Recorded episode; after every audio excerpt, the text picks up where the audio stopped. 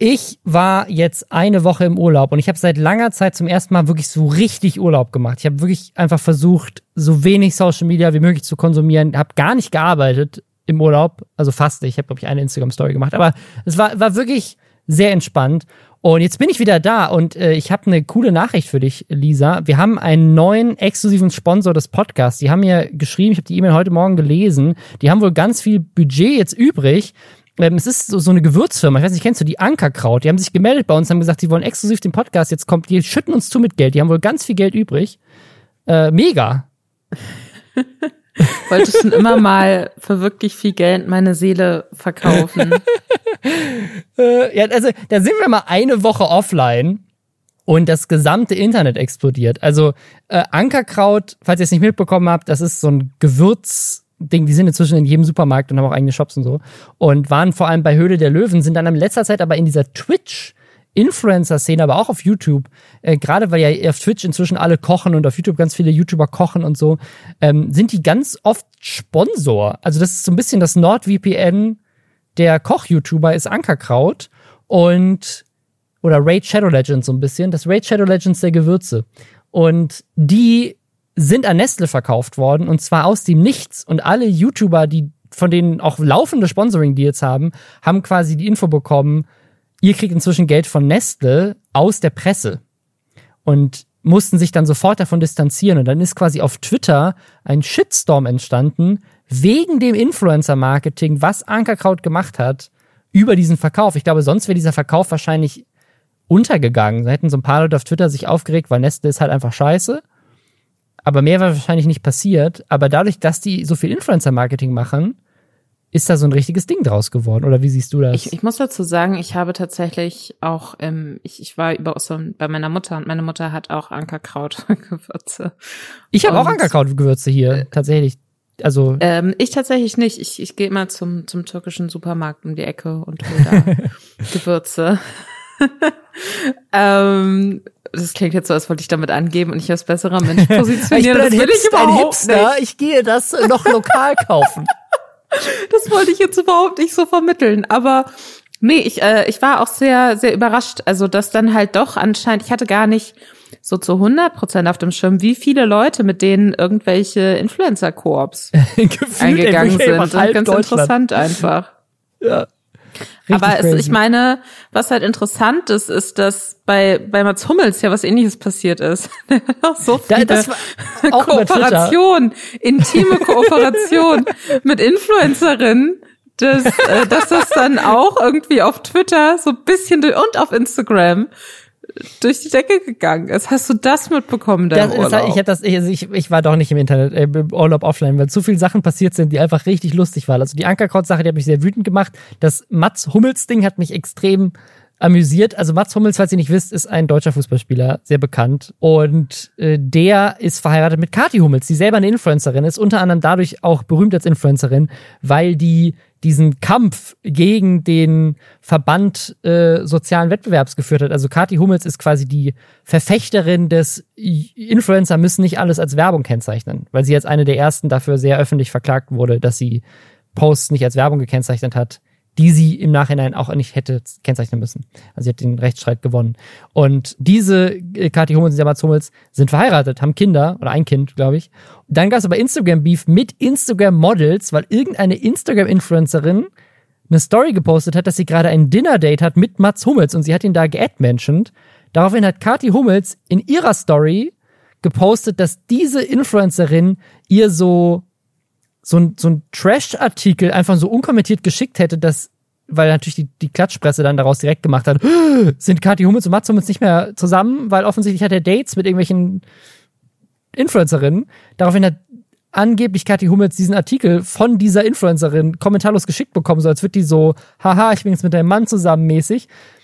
Dann hat diese Influencerin wiederum dementiert, dass sie das ihr geschickt hätte und dass Mats Hummels ihr gegenüber gesagt hätte, er wäre Single, dann hat sich noch eine andere Influencerin ein, eingemischt, mit der Mats Hummels angeblich mal eine Affäre hatte. Dann hat das ganze Internet Memes darüber gepostet und Mats Hummels hat dann angefangen, diese Memes die ganze Zeit zu reposten und zu liken auf Twitter. Weißt du, Robin, ich habe das Gefühl, wir sollten uns so ein bisschen beleidigt fühlen, weil Mats Hummels ja offensichtlich mit allen Menschen in Deutschland geschlafen hat, außer mit uns. ja. Und es ist jetzt nicht so, dass ich so sehnsüchtig darauf warte oder so, aber ich werde auch ungern ausgeschlossen, muss ich sagen. und, und darüber habe ich sehr viel, darüber habe ich sehr viel nachgedacht. Ähm, ja. meine, eine meiner Schwestern wohnt in München. Vielleicht muss ich, muss ich sie mal warnen oder so, dass sie auf gar keinen Fall mal Zummes antworten soll, sonst wird sie zu so einem komischen Ramstinner eingeladen mit so uninspirierten Bratkartoffeln und so, weil die Bilder sahen jetzt für mich nicht so Das war auch ein Meme, was er hier gekocht hat. Das war richtig weird. Er hat irgendwie drei Arten von Kartoffeln gekocht. Das war jetzt auch irgendwie so guter deutscher Nationalspieler. und damit herzlich willkommen bei Lester-Schwestern, dem Kartoffelpodcast von und mit Robin, Robin Blase, Robin. Siehst du, jetzt spricht er, wir haben eine Woche Pause eine Woche ich spreche den Namen falsch aus, Robin. Sad. Äh, der Kartoffelpodcast von und mit Robin Blase, einem echten YouTube-Star, und mir, Lisa Ludwig, einer echten Journalistin. Wir lästern jede Woche über alles, meistens jede Woche, über alles, was im Internet passiert ist. Wir gucken YouTube-Videos und Twitch-Streams und Insta-Stories, damit ihr es nicht tun müsst und halten euch auf dem neuesten Stand, damit ihr euch richtig cool und im Internet unterwegs führt. Worüber lästern wir denn diese Woche, Robin? Ey, also die, die letzte Woche, es ist wirklich, also es, wenn wir in Urlaub fahren, brennt das Internet. Ne? Also das waren jetzt nur so, so zwei Stories, die wir jetzt am Anfang angerissen haben es ist das Ende der Karrieren war diese Woche. Es gibt wilde Stories. Also Julian Babb wurde komplett gehackt. Joyce Ilk hat den Shitstorm ihres Lebens auf sich gezogen, weil sie einen Osterwitz in Anführungszeichen mit Luke Rockridge gepostet hat. Mr. Beast soll angeblich nach Deutschland kommen mit dem Beast Burger. Das war aber wohl alles nur ein Prank. Xavier Naidoo hat wieder eine Karriere, weil er sich entschuldigt hat für die ganzen Verschwörungsmythen, die er verbreitet hat. Das war auch eine wilde Überraschung. Luna Darko hat auch direkt einen Rückzieher gemacht und gesagt, sie glaubt auch irgendwie nicht mehr an oder zumindest will sie sie nicht mehr verbreiten. Und Amaranth, die größte Streamerin, hört tatsächlich auf damit, sich nackt im Internet zu zeigen und will jetzt, sie möchte einfach eine Creatorin sein, die nicht nackt ist. Und der Kiosk von Aaron Troschke und Marvin Wildhage wurde angeblich überfallen von den beiden selbst. Das und mehr jetzt nach Hashtag Werbung. Und zwar für Taxfix, die App für deine Steuererklärung.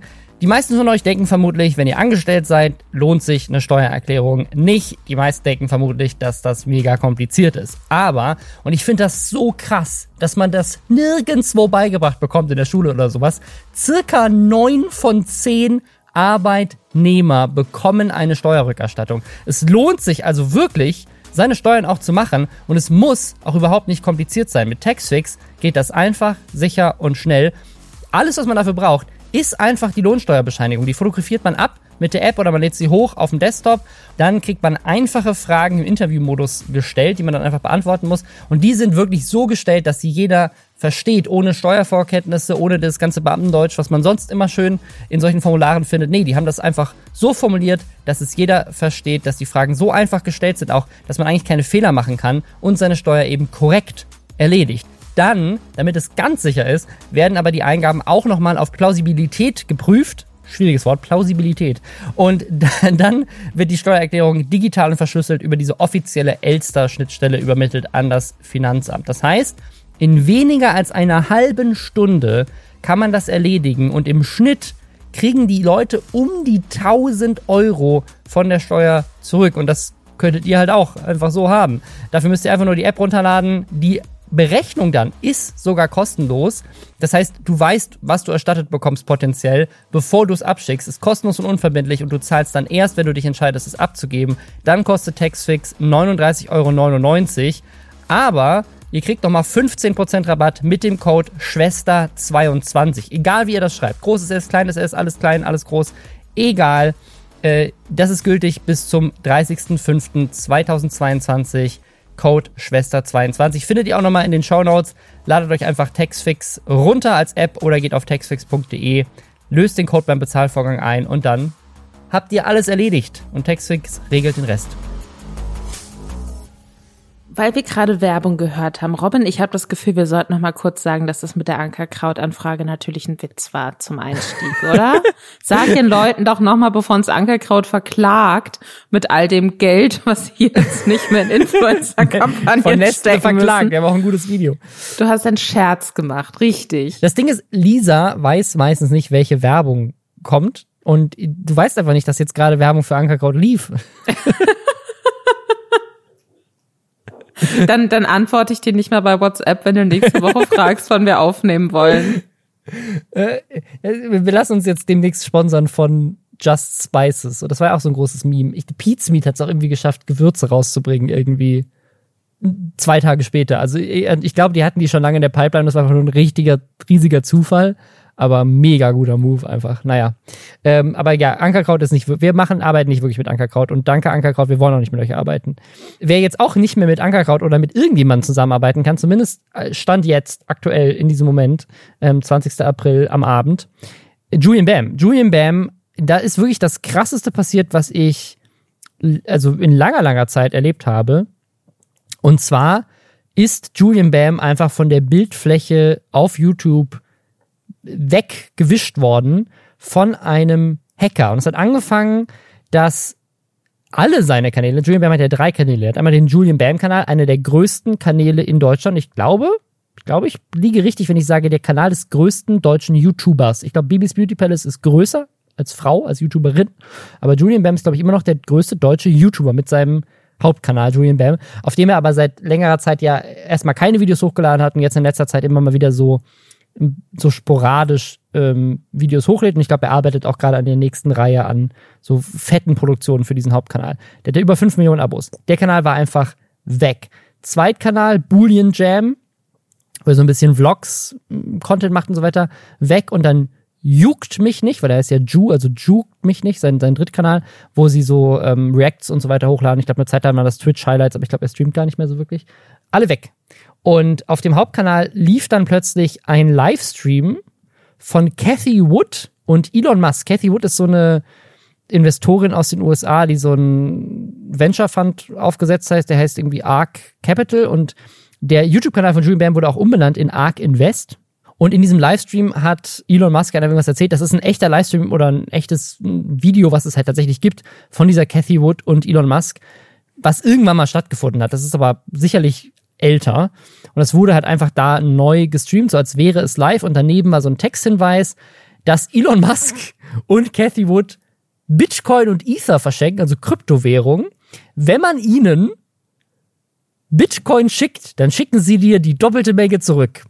Da ist ja der älteste Scam aus dem Buch. Also, aber also offensichtlich halt einfach Betrug, ähm, sondern das ist einfach ein Livestream, der wurde halt dafür benutzt. Und das war ein Hacker. Also es war ein Hacker, der sich Zugang geschafft hat zu diesem Kanal und auch zu den anderen beiden Kanälen. Und ich glaube, auf einem davon lief dann der Livestream auch nochmal.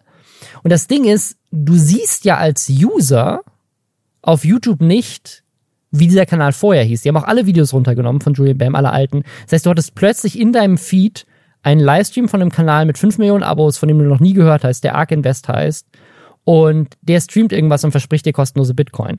Das hat natürlich bei ganz vielen Leuten dafür gesorgt, dass sie erstmal dem Kanal deabonniert haben, weil sie einfach gedacht haben, hä, warum folge ich jetzt diesen Kanal? Der Kanal hat 50.000 Abos, haben sie, glaube ich, verloren insgesamt ähm, in, in kürzester Was Zeit. Was überraschend wenig sind, dann finde ich. Also ich glaube, weil es nur ein Livestream war, weil Livestreams werden okay. nicht so, also wenn es, ich glaube, wenn der Kanal jetzt irgendwie zehn YouTube-Videos hochgeladen hätte, dann wären es mehr gewesen, hätten Leute mehr Notifications bekommen und so weiter. Und ich glaube, es war auch mitten in der Nacht. Ich glaube, das hat auch dazu beigetragen. Und es war halt Ostersonntag auf Ostermontag irgendwie, was halt auch irgendwie richtig kacke war vom Timing her, weil da arbeitet natürlich kein Kundensupport, was vielleicht auch vom Hacker absichtlich gewählt wurde, so als, als Datum. Weiß ich nicht.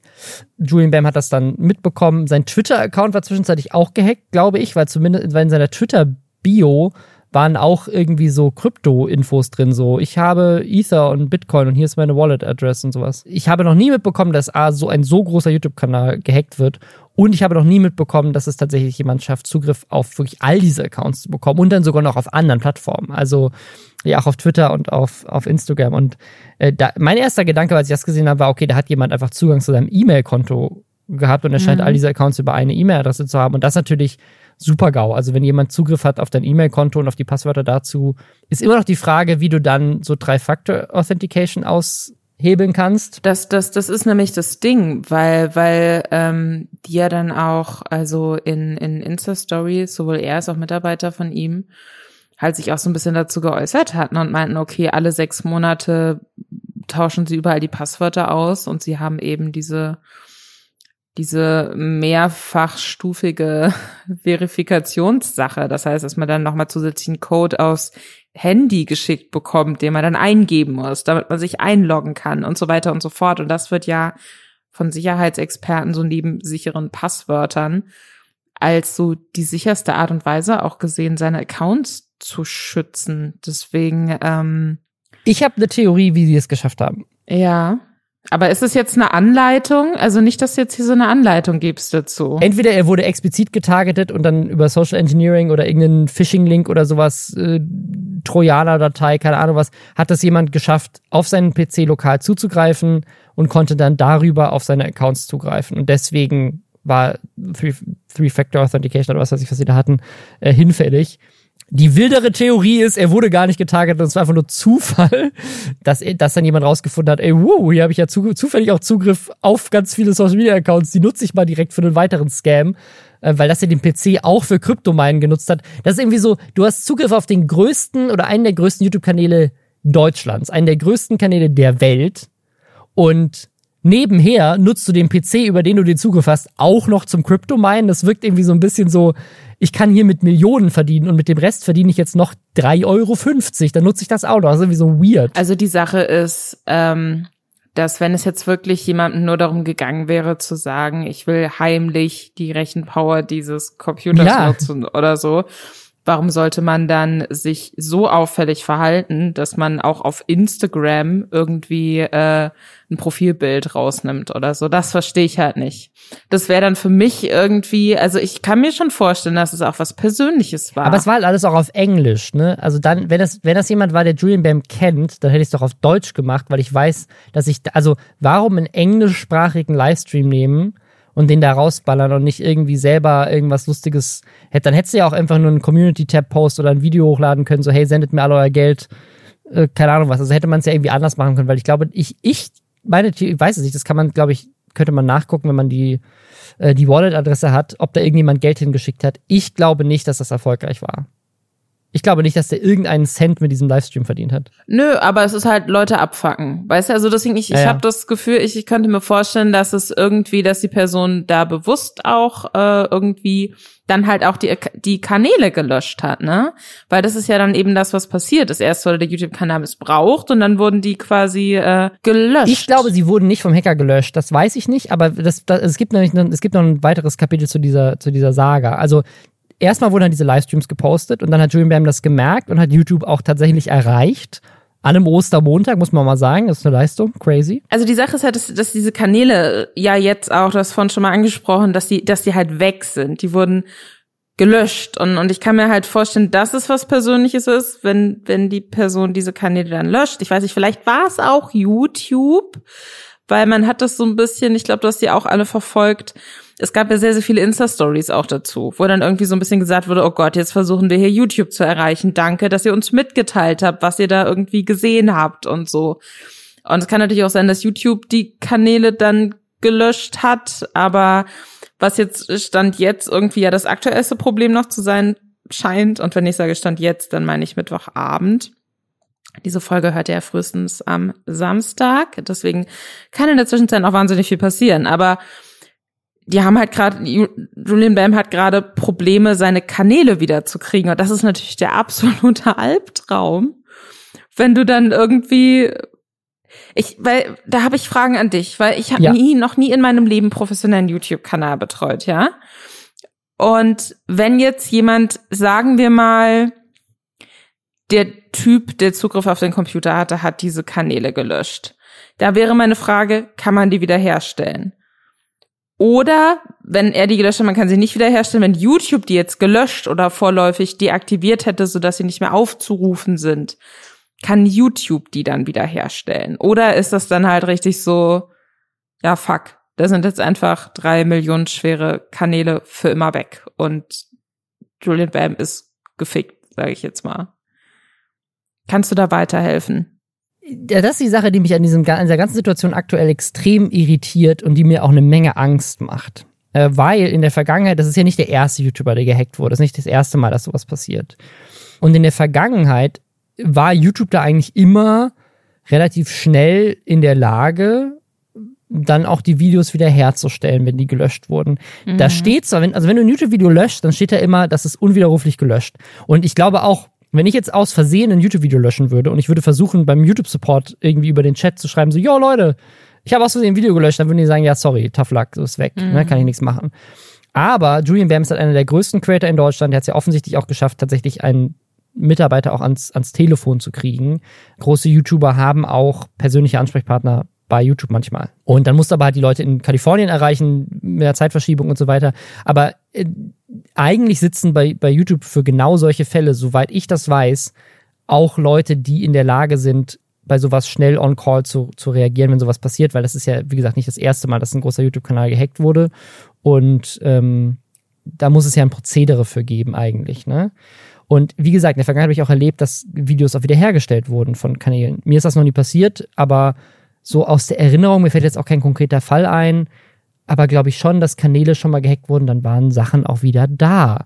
Und was mich bei Julian Bam jetzt gerade so irritiert ist, was du gerade meintest, der Kanal Julian Bam, also der Hauptkanal, der größte, der ist wieder da, aber Stand jetzt Mittwochabend 20 Uhr ist der nah, also du findest den Kanal auch mit der Anzahl der Abos, aber da ist kein Content drauf, da ist kein Profilfoto drauf, da ist kein Banner drauf, gar nichts. Das ist komplett leer der Kanal.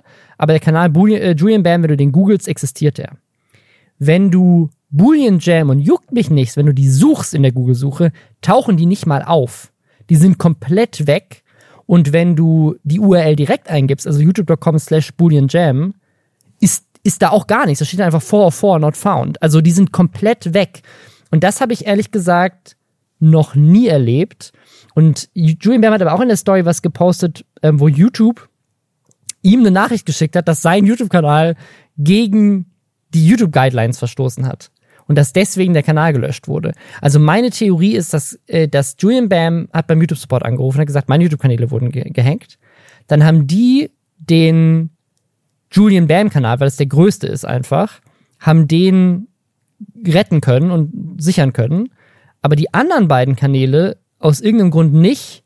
Und die wurden dann von YouTube selber automatisch gelöscht, weil da ja ein Scam lief. Und aus irgendeinem Grund scheinen sie im Moment nicht wirklich in der Lage zu sein, das dann schnell wiederherzustellen, wenn, wenn einer der größten YouTuber der Welt sagt, yo, ich wurde gehackt, ähm, dass sie dann nicht sofort einen Switch umlegen können und sagen können, okay, hier diese Kanäle sind wieder unter deiner Kontrolle, hier ist, hast du den Zugriff. Dass es vielleicht schwierig ist, die Videos wiederherzustellen, verstehe ich, aber sie scheinen ja Stand jetzt nach zwei Tagen, über zwei Tagen, noch nicht mal wieder Kontrolle über die Accounts zu haben. Ähm, zwei davon sind ganz weg und dass die Videos wiederhergestellt werden, ist noch eine andere Sache. Aber soweit ich weiß, muss YouTube ja auch Backups haben. Gerade von so viralen Videos. Wenn du jetzt irgendwie so ein kleiner YouTuber bist, der irgendwie zwei Views hat okay, verstehe ich, dass YouTube nicht irgendwie Backups von deinen Daten hat, aber sobald ein Video irgendwie mehrere Millionen Views hat, würde ich auch davon ausgehen, dass, dass sie mal so einmal am Tag so eine Sicherheitskopie ihrer Server ziehen, weil das könnte ja auch bei, bei YouTube passieren, dass sie irgendwie, dass ein Datencenter ausfällt. Die werden doch an mehreren Orten auf der Welt Datencenter haben, die ein komplettes Backup ihrer kompletten Library beinhalten. Würde ich mal davon ausgehen. Ja, ja. Ich habe keine Ahnung von Computern und Sicherheit, aber so würde ich das machen, wenn ich Google wäre. Also es klingt auf jeden Fall nach einem absoluten Albtraum. Da bleibt es natürlich zu hoffen, dass das nicht was ist, wo sich dann vielleicht die Person gedacht hat, ach, das hat ja ganz wunderbar funktioniert. Ey, aber wie dann, krass äh, wäre das, wenn das wenn der mal, wen ich da noch mit irgendwie gecached ja, ja. kriege. Wir behalten das auf jeden Fall im Auge und drücken Julian Bam die Daumen, würde ich sagen, oder? Ich drücke Julian Bam die Daumen, dass das irgendwie wieder in Ordnung kommt. Joyce Ilk. Wurde nicht gehackt. Wer weiß, vielleicht äh, schiebt sie das jetzt doch nochmal nach als Entschuldigung. Ist alles möglich, glaube ich. Joyce Ilk, wer Joyce Ilk nicht kennt, ist eine große YouTuberin, inzwischen auch, ich würde sagen, so Mainstream-mäßig öfters im Fernsehen zu sehen. Ne? Die, hat, die hat mehrere Auftritte auch im Schauspieler sie nicht auch irgendwie? Ich glaube, es hat sie, also sie hat, glaube ich, auch schon geschauspielert, bevor sie YouTuberin wurde. Die ist damals äh, in, in YouTube Deutschland so ein bisschen groß geworden durch Ponk. also die war bei, bei Ponk damals dabei, ist seitdem mit Luke Mockridge, glaube ich, auch sehr befreundet, weil Luke Mockridge damals ja auch bei Ponk war. Ich weiß gar nicht, ob das noch Leute wissen. Luke Mockridge war ja mal nicht so bekannt, wie er jetzt ist und war tatsächlich mal Teil eines der ersten großen YouTube-Projekte. Ich, ich, muss auch sagen, ich, ich hasse so Comedy-YouTube so krass. Ich find's so schlimm, wirklich. Ich find's so körperlich auch unangenehm. Deswegen, ähm, ich, ich folge Joyce Ilk auch nirgendwo. Es interessiert mich nicht, was diese Person macht, aber wirklich dann auch so der erste Beitrag von ihr war dieses bisschen auch schon weird formulierte Video, so dieses zehnminütige Video oder so, was ihn vor, ein paar Monaten gemacht hat, um Luke Mockridge zu verteidigen nach diesen ja. Übergriffsvorwürfen gegen ihn. Und jetzt hat sie halt absolut den Vogel noch abgeschossen. Sie hat einen Instagram-Post gepostet mit ihr und Luke Mockridge in so einem, mir so beide tragen einen Onesie. Ich weiß nicht, ob die, sind die zusammen? Haben die irgendwas miteinander? Keine Ahnung. Sieht irgendwie so, sie sieht auf jeden Fall sehr so leger aus, so wie zwei Leute, die irgendwie halt den ganzen Tag im Pyjama verbracht haben, irgendwie so, als hätte man halt zusammen irgendwie äh, irgendwo geschlafen, weiß ich nicht, vielleicht, weiß ich nicht, mit deinen, mit deinen Freunden liegst du normalerweise in einem Onesie zusammen rum, ich weiß es nicht. Auf jeden Fall haben die so einen Onesie an und haben irgendwie Ostern zusammen verbracht und ähm, ja, sie hat einen Instagram-Post gemacht, einfach von den beiden, mit diesem Foto, den beiden im Onesie. Und darunter die wunderschöne Caption, hat hier irgendwer von euch Eier gefunden? Ich habe nur ein paar K.O.-Tropfen bekommen. Frohe Ostern. Und dann Hashtag Freedom of Humor dazu. Und wer die ganze Story nicht kennt, äh, Luke Mockridge, da gab es ein paar Vorwürfe, die wir an dieser Stelle nicht wiederholen, aber das Thema K.O.-Tropfen hatte eigentlich weniger was damit zu tun. Er hat damals nur auch einen Witz gemacht, glaube ich. Luke Mockridge hatte so einen Witz im Programm, zum Thema K.O.-Tropfen, aber es gab auf jeden Fall Vorwürfe gegen Luke Mockridge, die werden an dieser Stelle nicht wiederholen, weil Luke Mockridge äh, jeden und alles verklagt. Und so viel Geld können wir mit Ankerkraut gar nicht verdienen, dass wir da wieder rauskommen. Wenn, wenn Luke Mockridge uns verklagt, dann gehen wir ins Sponsoring mit Ankerkraut ein, äh, um das zu refinanzieren. Naja, auf jeden Fall ging es unter anderem auch um äh, ja, ihr könnt euch die Vorwürfe ja vielleicht denken. Äh, K.O.-Tropfen hatten damit aber nichts zu tun. Das war nur tatsächlich nur ein Witz aus seinem Programm, das Leute dann ausgegraben hatten, als es zu diesen Vorwürfen kam. Und Luke Mockridge ist, soweit ich weiß, auch komplett von allem freigesprochen etc. Also ne, hat auch vor gewisse Gerichtsprozesse gewonnen etc. Deswegen wollen wir dazu gar nichts mehr sagen. Aber es ist, natürlich, es ist natürlich äh, darf ich dazu kurz was sagen? Du darfst das dazu ähm, sagen. Wenn ihr jemanden verklagt, verklagt Lisa. Lisa sagt was dazu. wenn man jemanden beschuldigt, dann hat man so ein bisschen Beweislast auch, ne? Und es gibt ja viele Dinge, die sind schwer zu beweisen. Ich glaube, was man bei Luke ja. Mockridge einfach im Hinterkopf, im Hinterkopf behalten muss, ist, dass sich da sehr, sehr viele Frauen gegenüber dem Spiegel, was glaube ich, geäußert hatten da sehr ähnliche Geschichten erzählt wurden. Deswegen finde ich, würde ich das jetzt nicht so vom Tisch wischen mit, war alles unbegründet, weil, ne? Das möchte ich nicht, ich möchte noch nicht verklagt werden. Ich, genau, nee, ich auch nicht. Deswegen, ich sag bloß, es waren schon, diese Sache ist noch nicht ausgestanden. Deswegen gibt es ja. viele Leute, die es grundlegend jetzt schon mal irritierend finden, dass sie mit Luke Mockridge auf einem Bild ist. Wenn das, genau. ne, wenn er so komplett reingewaschen wäre, wenn jeder sagen würde, stimmt, der Luke, kann ich mir jetzt auch gar nicht mehr vorstellen, dass er das wirklich gemacht hat, dann wäre die Aufregung gar nicht so groß gewesen. Dann wäre es ein geschmackloser Witz gewesen, aber dadurch, dass sie halt ganz bewusst so mit Luke Mockridge ähm, posiert, der ähm, sich in den vergangenen Monaten auch immer als arme gecancelte Person so ein bisschen ähm, positioniert hat und jetzt aber auf große Deutschland-Tournee geht. Also wenn, wenn das Cancel Culture war, dann hat sie nicht so gut funktioniert, offensichtlich. Nee. Äh, kann man finden, wie man möchte. Ich, spreche hier keine Vorwürfe aus. Ich probiere das nur so ein bisschen, ne, auch deutlich zu machen. Deswegen gibt es viele Leute, die schon mal scheiße finden, dass sie dieses Foto überhaupt postet. Und dann aber so einen Witz dann zu machen über K.O.-Tropfen, die halt grundlegend schon mal nicht witzig sind, weil Ne, es ist ja jetzt nicht so, dass jemand K.O.-Tropfen ins Glas bekommt, weil die andere Person sich denkt, und dann male ich diesem wildfremden Menschen einen witzigen Schnurrbart ins Gesicht und gehe wieder nach Hause.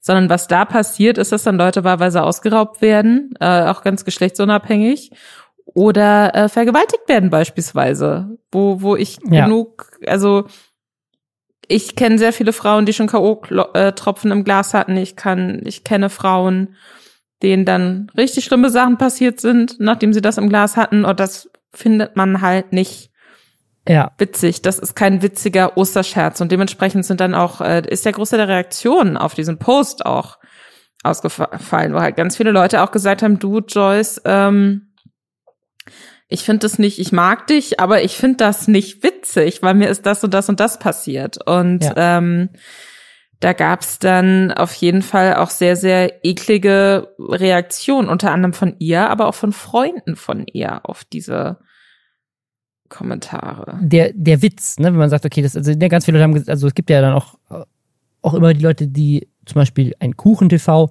die sagen, ja, das ist aber richtig guter schwarzer Humor hier, lustig. Das Ding ist, das ist ja auch einfach so rein witztechnisch ich habe keine Eier gefunden, ich habe nur ein paar K.O.-Tropfen gefunden. Der Witz macht als Pointe ja nur Sinn in dem Kontext, dass Luke Mockridge sowas machen würde. Sie hat das dann irgendwie hinterher gerechtfertigt mit, dass Luke Mockridge ja auch einen Gag damit gemacht hat und dafür gecancelt wurde und das ist irgendwie so, die, die Erklärung macht keinen Sinn. Aber der Gag an sich ist ja schon gar nicht lustig, weil er so, so, das ist so ein bisschen dieses Nachtreten an all diese Leute, die eben vielen der Frauen geglaubt haben, die da äh, sich unter anderem gemeldet haben. Ne? Ähm, und also es, es, es funktioniert, es ist einfach, es ist einfach kein Witz. Es ist auch irgendwie nicht so, es ist auch irgendwie nicht so ein Verteidigen von ihm, weil das hat, was fand ich auch spannend, hat jemand einen Tweet zugelesen. Luke Mockridge hat ja sehr viel Geld darin investiert, vorzugehen gegen die Berichterstattung und gegen Aussagen, die gegen ihn getroffen wurden. Und jetzt wird er aber durch Joyce ja wieder dadurch da reingezogen. Also sagen, es ist so dann, anstatt es unter den Teppich zu kehren, macht sie mit dem Witz das Ding ja wieder auf. Also weißt du, entweder er ist total schockiert, dass ihm sowas vorgeworfen wird. Ja, oder er findet es witzig, dann oder, sich drüber lustig zu machen ja, über diese Vorwürfe. Ja, Was also genau. keine keine Verurteilung, aber sagen ganz viele Frauen haben sich ja auch mit den Frauen haben ja mitgefühlt mit denen und haben sich hinter die gestellt, weil sie gesagt haben, mir ist was ähnliches passiert mit anderen Männern. Über diese Frauen wird sich ja in dem Kontext auch so ein bisschen lustig gemacht. Und das ist auch genau das, was quasi unter dem Post dann passiert, dass die, also wenn man gerade runterguckt, die ganzen Top-Antworten sind alle Leute, die, die sich dazu äußern und sagen, hey, mir ist sowas passiert, ich finde das nicht lustig. Ähm, da kann man nicht drüber Witze machen. Wie gesagt, das ist Humor, mm, aber, ne, keine Ahnung. Es ist, also ich, ich finde es einfach so blöd. Also es ist ja irgendwie eine Sache zu sagen, hey, pass auf, ich stelle mich hinter Luke, der ist ein Freund von mir, ich glaube nicht, dass das passiert ist. Er wurde freigesprochen von all diesen Sachen, hat, hat Gerichtsprozesse gewonnen, was weiß ich. Ähm, und ich kenne ihn lange, ich, der ist mein Freund. Ich, ich glaube dir, das ist ja eine Sache, das zu machen, dieses Video zu machen, kann man machen. Aber dann jetzt hinterher Witze drüber zu machen, wenn es immer noch ganz viele Leute gibt, die, keine Ahnung, das problematisch sehen und das halt ein Thema ist, wo, ne, sagen wir mal, so, ne, Unschuldsvermutung, das ne, ist ja alles äh, nicht bewiesen. Ähm, oder beziehungsweise auch im Gegenteil, das, das Gegenteil wurde zumindest vor Gericht entschieden. Es gibt ja aber andere Fälle von prominenten Personen, die in letzter Zeit immer mehr thematisiert wurden. Jetzt glaube ich zuletzt gerade gibt's wieder Vorwürfe bei den Linken. Ich, also ich, das ist einfach nicht, nicht so cool, darüber Witze zu machen. So, kann man machen, aber ist auch dann okay, dass Leute sagen, aber das warum? Ich witzig. Also, weißt du, genau, mein, meine Frage ist, meine Frage ist die nach dem Warum, weil ähm, ein Witz hat ja auch immer eine Intention irgendwie. Es ist ja eine bewusste Entscheidung zu sagen, ich bringe zu genau, genau diesem ja, Foto ja. diesen Witz. Wir haben offensichtlich uns so hingelegt in diesen gleichen Onesies, außer ja. sie tragen die immer, was ich mir nicht vorstellen kann. Es, ist, es sieht aus wie ein inszeniertes Bild und das ist äh, eine ganz bewusst dazu so formulierte Bildunterschrift. Ja. Und jetzt geht's richtig ab und jetzt solidarisieren sich äh, Kuchen TV und der äh, Komiker Faisal Kavusi der äh, einer äh, unter dem Post äh, mit ihr irgendwie, da hat nämlich äh, die Userin Civi Carlson geschrieben, bin mal fast mal an K.O.-Tropfen gestorben, nicht cool, Joyce. Und der antwortet halt darauf, ne, auch verifizierter Account, Komiker, sage ich jetzt mal, ist zumindest seine Berufsbezeichnung. Das nächste Mal werde ich die Dosis verstärken, versprochen. So. Und es ist halt irgendwie keine Ahnung, wie man, wie dann eine Joyce da so sitzen kann und sich denken kann, ja, das ist, äh, das ist jetzt eine Freiheit des Humors auf jeden Fall. Das kann da auch alles so stehen bleiben. Ja, nicht nur das, sie hat ihn dann auch geteilt. Und was sie jetzt macht, und das macht mich richtig sauer. Das macht mich jetzt, weil das, das, das ist so richtig Gaslighting in meinen Augen. jetzt kommt sie nämlich an in ihren Insta-Stories mit, aber worüber wir jetzt auch mal reden sollten, ist, wie böse die Kommentare sind. Und mir geht es jetzt um Hass im Netz und ich finde, wir sollten miteinander sprechen und nicht gegeneinander. Und ich überlege das jetzt, wie wir das am besten hinkriegen. Da kommt bald was zu. Weißt du, so wie ich mir denke, wie bitte? Bist du jetzt hier äh, mit, du hast einen beschissenen Rape-Joke gemacht, dann nach äh, wirklich ja auch im ersten Schritt mal nicht böse formulierten Kommentaren darauf dann zum Teil eingegangen mit, vielleicht ist mir auch schon mal sowas passiert, aber ich stehe halt mit meinem Humor drüber, so, also Leuten auch so mitgeben, lach doch einfach, wenn du vergewaltigt wirst, weißt du, weil hier Freiheit des ja, Humors ja. und ist ja eh alles super witzig. So, das äh, erstmal so damit umgehen, dann merken, oh shit, das wird jetzt immer größer und dann plötzlich so tun, als äh, wäre sie jetzt, hätte sie jetzt hier eine wichtige Debatte losgetreten, mit denen sie dann wahrscheinlich Klicks ohne Ende machen kann. So, ich finde das von vorne bis hinten so ekelhaft und so zynisch durchkalkuliert von diesem super kalkulierten Post bis zu dem, wie sie jetzt vermeintlich total am Ende darauf reagiert und sie ist ja total durch den Wind, was jetzt da auf sie zukommt. So, wie alt ist die? 38 oder so? Auf jeden Fall ist eine erwachsene Frau. Ist ja. auch schon ein bisschen länger im Internet unterwegs. Sie weiß ganz genau, was die da macht. Wenn nicht, weiß ich nicht, was sie die letzten Jahre im Internet gemacht hat. Wenn sie nicht versteht, was sie da ganz bewusst so gemacht hat. Und das finde ich von vorne bis hinten eklig. Und da kriege ich richtig, richtig schlechte Laune, wenn ich diese Sachen sehe. Und das ist keine ne, natürlich hier, was weiß ich, es gibt immer Witze, die, die sind mal vielleicht härter, aber man muss sich immer fragen, warum machst du die denn? Und wenn sie mir nicht beantworten kann, warum ihr dieser Witz jetzt an der Stelle wichtig war, wenn er doch angeblich nicht äh, sich über Vergewaltigungsopfer lustig machen soll, so, dann, äh, sorry, dann ist kein guter Witz. Dann halt die Fresse. Weißt du, also das ist wirklich, ah, nee, es macht mich richtig sauer. Es macht mich richtig, richtig sauer. Und ich check's nicht. Ich, ich checke auf keiner Ebene, was damit bezweckt wurde, wenn nicht das, was die Leute kritisieren.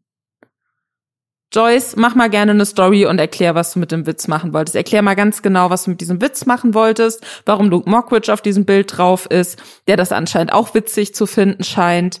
Äh, würde gerne die PR-Strategie dahinter verstehen, weil ich sehe es nicht. Apropos PR-Strategie, das fand ich ganz spannend. Äh, der, der Os von ehemalig Vatiti, der auch mit Ponk ähm, zu tun hatte, der hat äh, tatsächlich in der Story gepostet, dass Joyce Ilk wohl bei derselben Agentur von Oliver Pocher ist und hat die Mutmaßung in den Raum geschmissen, dass das vielleicht kalkuliert ist, absichtlich ist, um Aufmerksamkeit zu generieren.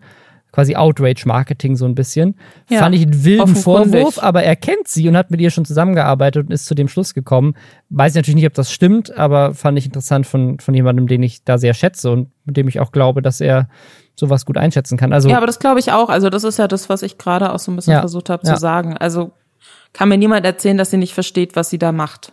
Also ja. Nee, ja. Also hat auf jeden Fall viel Bass generiert um sie und auch wieder um Luke Mockridge und irgendwelche Comedians, die vielleicht sich erhoffen, damit irgendwie eine spannende Zielgruppe zu erschließen. Wenn nicht, also wenn das wirklich nicht kalkuliert war, dann verstehe ich es nicht, weil es ist ja also, dass die Reaktion darauf so ist, das hätte doch jeder vorher gewusst. Das, das Hauptargument auch im Reddit haben sich ein paar Leute, weil dieser Post bei uns im Reddit so ein bisschen viral gegangen ist, dann wird der immer in, im deutschen Reddit rumgespielt und dann kommen immer so ein paar weirde Leute, die auf Reddit sich rumtreiben, in, in das Subreddit rein.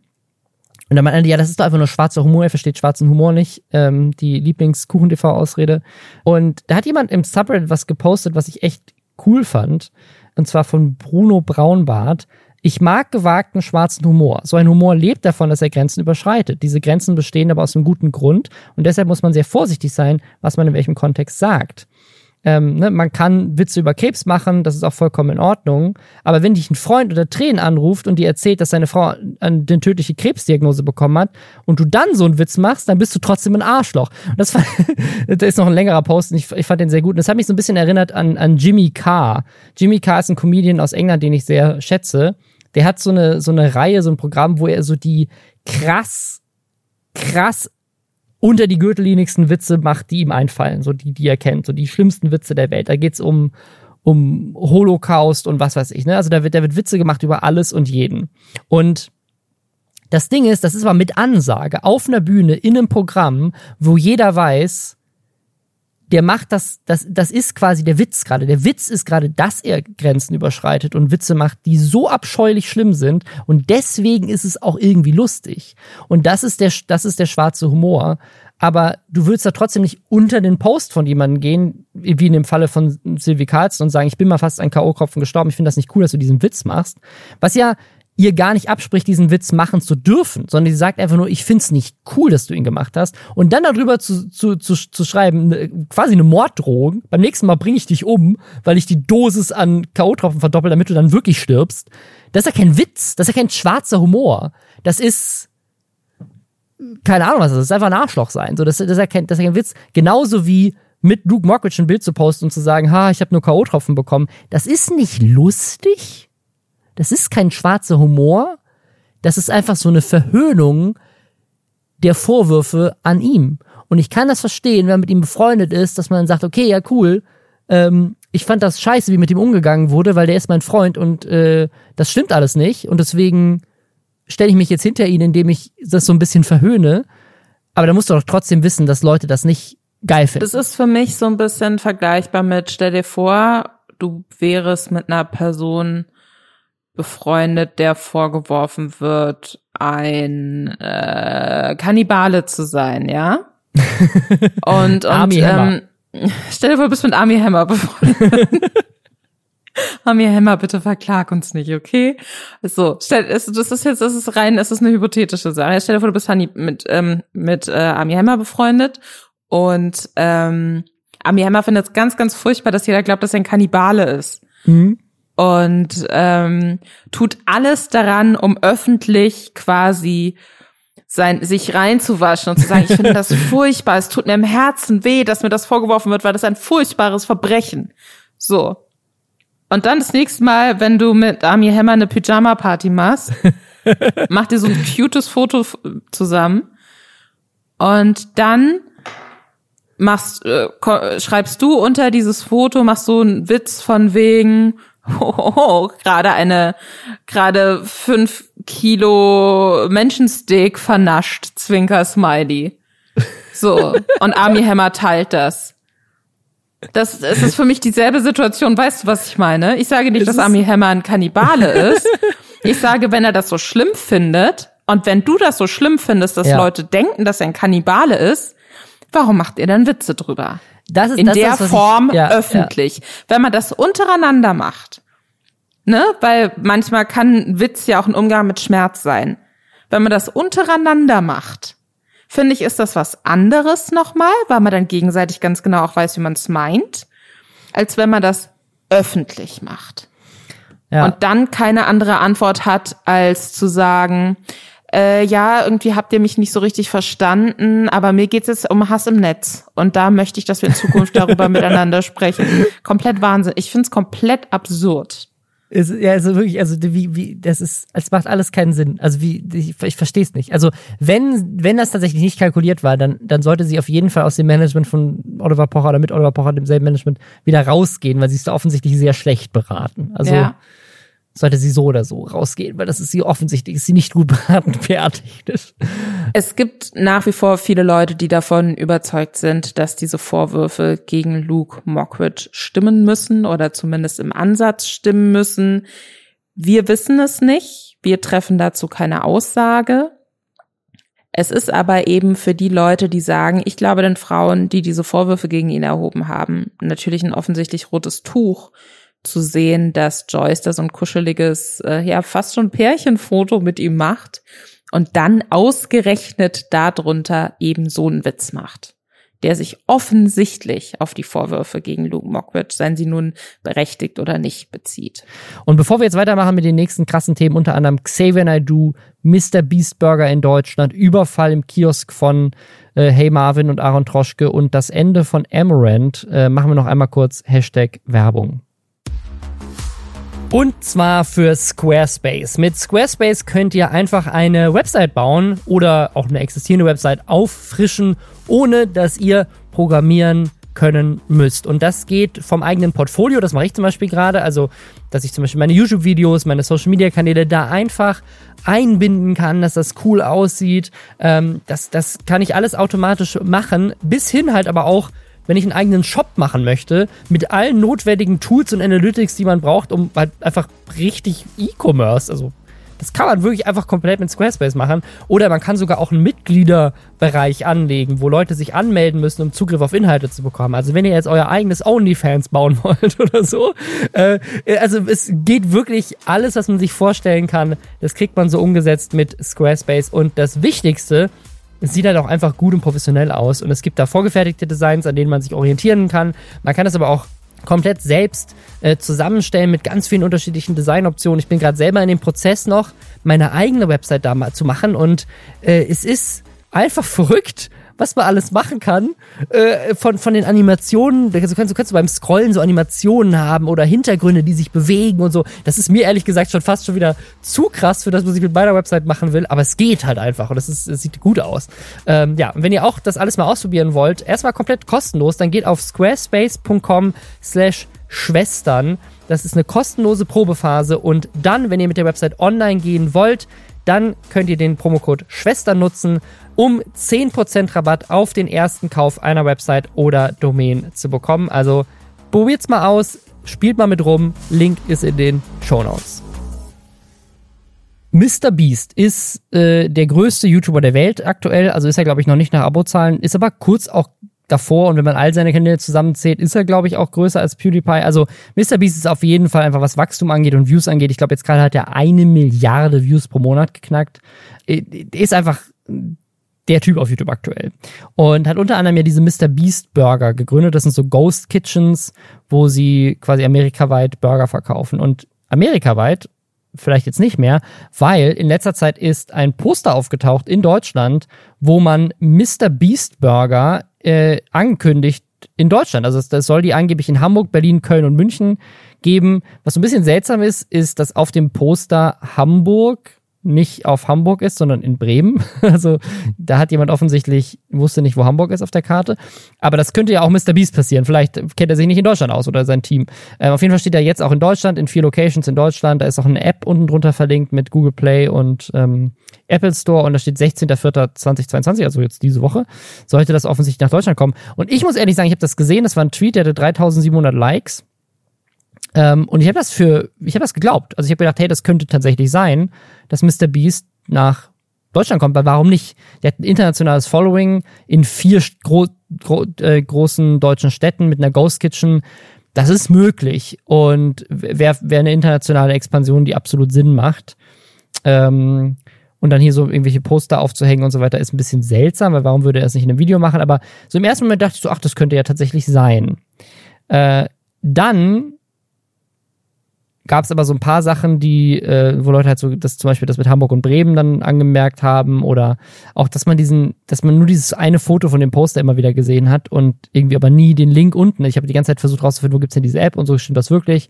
Vielleicht können wir Mr. Beast Burger hier im Podcast live essen und dann wurde es einen Tag später aber tatsächlich aufgelöst von Mr. Beast selber auf Twitter. Der hat nämlich gepostet, Someone is opening four Beast Burger restaurants in Germany without telling me. Who wants to translate me yelling at them? LOL. Also Mr. Beast hat selber das gesehen und dann selber getweetet, dass das nicht echt ist und das ist ein Scam. Das hat 150.000 Likes. Und dann natürlich ganz YouTube Deutschland sich drunter äh, kommentiert und auch äh, gemutmaßt, wer denn da jetzt für verantwortlich sein würde. Mein erster Tipp war Marvin. Am besten gefällt mir in diesen äh, YouTube Deutschland Kommentaren eine Unterhaltung zwischen Revenzeit und Papa Platte unter diesem Tweet. Revenzeit hat nämlich auf äh, Mr. Beasts Frage, wer denn die Leute für ihn anschreien könnte, geantwortet. I'ma do it. People say I'm the German budget version of version of yours, so that's fine. Also Revi hat quasi gesagt, weißt du, ich mach's, ich, Leute sagen mir eh schon, dass ich so die deutsche Low-Budget-Version von dir bin. Und dann hat Papa Platter auf Deutsch geantwortet, die Leute schreiben, dass deine Videos kacke sind. Nicht, dass du die Budget-Version bist, Broski. Und äh, die Video hat 6500 Likes. Und ich find's ein bisschen witzig. Ähm, Ja, aber das ist offensichtlich, also dieser, dieser Tweet wurde 3000 Mal retweetet, 518 Mal zitiert, 150.000 Menschen haben den ähm, geliked. Und da, ich, ich habe das Gefühl, so YouTube Deutschland ist auch immer ein bisschen aufgeregt, wenn so die großen Amis. Ja, auf jeden Fall. Ja, und du hast schon gesagt, Marvin vielleicht. Es, es sieht ja auch irgendwie, ne, also bis auf diese Hamburg-Sache sieht das Poster an sich kann man sich vorstellen, ne? Ich meine, du hast es offensichtlich auch geglaubt. Und die Sache ist, dass dahinter ein sehr, sehr kleiner YouTuber steckt, der ähm, ja sich da den ganz großen Plan überlegt hat und äh, am 20. April das Video hochgeladen hat, in dem er seinen Plan erklärt. Und zwar heißt der YouTuber FXLIX wahrscheinlich also, keine Ahnung, Felix, I guess.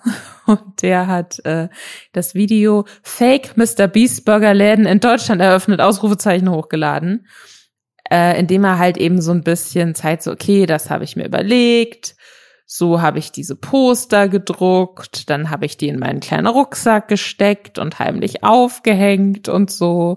Dann fand das natürlich super aufregend, am Schluss auch noch, dass äh, Mr. Beast da äh, eben diesen Tweet zugemacht hat. Und es klingt ja jetzt eigentlich mal wie das ultimative Video, um die ganz große YouTube-Karriere zu starten. Auf jeden Fall. Also der Typ hat halt 11.000 Abos, was man dazu sagen muss. Ich meine, das Video ist heute erst online gekommen zum Zeitpunkt, wo wir das aufnehmen. Das Video hat jetzt gerade nur 1.100 Views. Also wir sind auch tatsächlich nur über Twitter darauf aufmerksam geworden, dass es das überhaupt gibt. Sonst hätte ich, hätte ich gedacht, das wäre noch gar nicht aufgelöst, weil das hat noch gar nicht so Wellen gemacht. Also unter dem Video haben tatsächlich, hat Celtics kommentiert, ähm, der auch als Inspiration von ihm genannt wird. Marvin wird auch von ihm als Inspiration genannt dafür, wie er dieses Video gemacht hat. Dave, also YouTuber, die oft das so krasse Aktionen starten ähm, irgendwelche Sachen faken und so, so Pranks äh, auf die Art und Weise machen.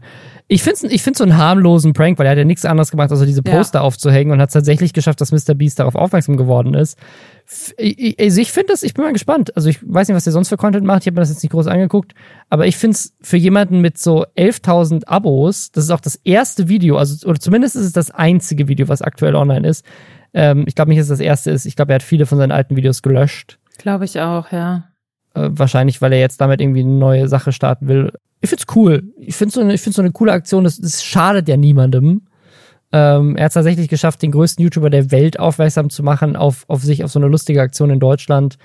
Ja, keine Ahnung. Zeigt ja vielleicht auch Mr. Beast, dass es ein Interesse gibt für seine Burger, das dann wirklich in Deutschland zu machen. Würde ich an seiner Stelle jetzt äh, vielleicht tun. Und wer weiß, vielleicht geht das Video von dem kleinen YouTuber jetzt auch viral, weil so für seine Größe, finde ich, ist das echt so als, so als erstes große, fette Aktion ganz schön gut gelungen, finde ich, weil ich habe das Bild auf Twitter auf jeden Fall gesehen. Das hat seine Runden gemacht. Mr. Beast hat's bemerkt.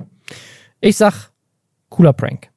Ich glaube, das steigt jetzt, wird jetzt in den kommenden Tagen auch nochmal rapide ansteigen, was die Views angeht, weil äh, du sagst, sagst eben äh, 1100 Views. Ich hab's anscheinend ein bisschen vor dir geöffnet, aber auch nicht viel länger davor. Da war es noch bei 700 Views. Also ah, okay. ich, ich, kann mir vorstellen, Krass, okay, dass es jetzt ähm, dass es jetzt Rasant auch nochmal richtig anzieht. Ich bin mal gespannt. Ich äh, hätte gerne eigentlich weniger Pranks auf YouTube. Aber, aber wenn ich finde, Pranks, das ist auf jeden Fall eine, das ist eine witzige ja. Idee irgendwie. Ich kann mir vorstellen, dass er jetzt sehr, sehr stolz auf sich ist und das sei ihm gegönnt. Wer auch, es war so ein Prank gesagt hat, ist Xavier Naidoo. Und das finde ich, hat mich extrem überrascht. Also das ist, das finde ich ist für allen News der letzten Woche ist das die überraschendste für mich. Xavier Naidoo hat ein Statement rausgehauen auf Instagram, drei Minuten Video, viel besser ausgeleuchtet als seine sonstigen Verschwörungsvideos. Ähm, schön, schönes Set auch, ähm, wo er erklärt in drei Minuten, dass er sich verrannt hat und sich distanziert von Verschwörungsmythen. Und das kommt sehr überraschend, falls ihr es nicht mitbekommen habt. Xavier Naidoo, äh, der Sänger, ähm, hat in der Corona-Zeit extrem viele Verschwörungstheorien verbreitet, äh, hat sich angeschlossen, diesen ganzen ähm, ja, rechten Verschwörungsszenen, hat antisemitische Dinge auf Telegram geteilt, hat richtig weirde Videos gemacht, wo er weint, dass ja Kinder gemolken werden für Adrenochrom, äh, was angeblich einen für immer jung lassen soll. Also er hat wirklich die wildesten Verschwörungssachen rausgehauen und war dadurch, dass er so berühmt ist in der, in der also ist er ein richtiger deutscher Promi ähm, und noch viel mehr Promi als auch ein Michael Wendler oder sowas. Also Xavier Nadu war die Galionsfigur der deutschen Verschwörungsszene, weil halt so ein großer Promi sich ähm, den angeschlossen hat. Und jetzt sagt er, sorry, war ein Fehler. Und darüber spaltet sich natürlich jetzt gerade so ein bisschen das Internet. Soll man das annehmen? Soll man sagen, okay, wir, wir vergeben dir, du darfst wieder Promi sein und wieder bei RTL mitmachen, bei Deutschland sucht den Superstar, keine Ahnung was. Ähm, ich finde es ganz spannend, warum, wie er das begründet.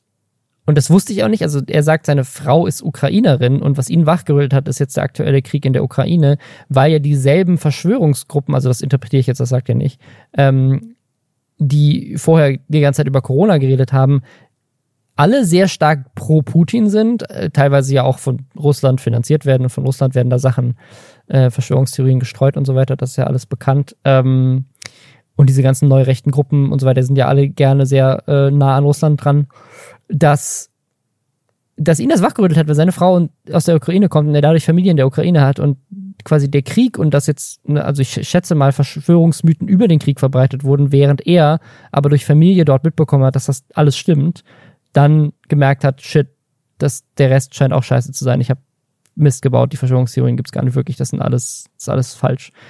So stellt er es zumindest so indirekt dar. Das Video ist, wie gesagt, nur drei Minuten. Er lässt auch vieles sehr vage, was dafür sorgt, dass gerade in der Verschwörungsszene viele das gar nicht als großen Verlust ansehen, sondern als Sieg. Dass sie sagen so, aha, Xavier Nadu sagt das nur vage, er sagt nichts konkret, das ist alles nur eine Message an uns, äh, der wird dazu gezwungen ähm, und sagt gar nicht, wovon er sich wirklich distanziert. Also ähm, dazu eine Sache oder auch mehrere.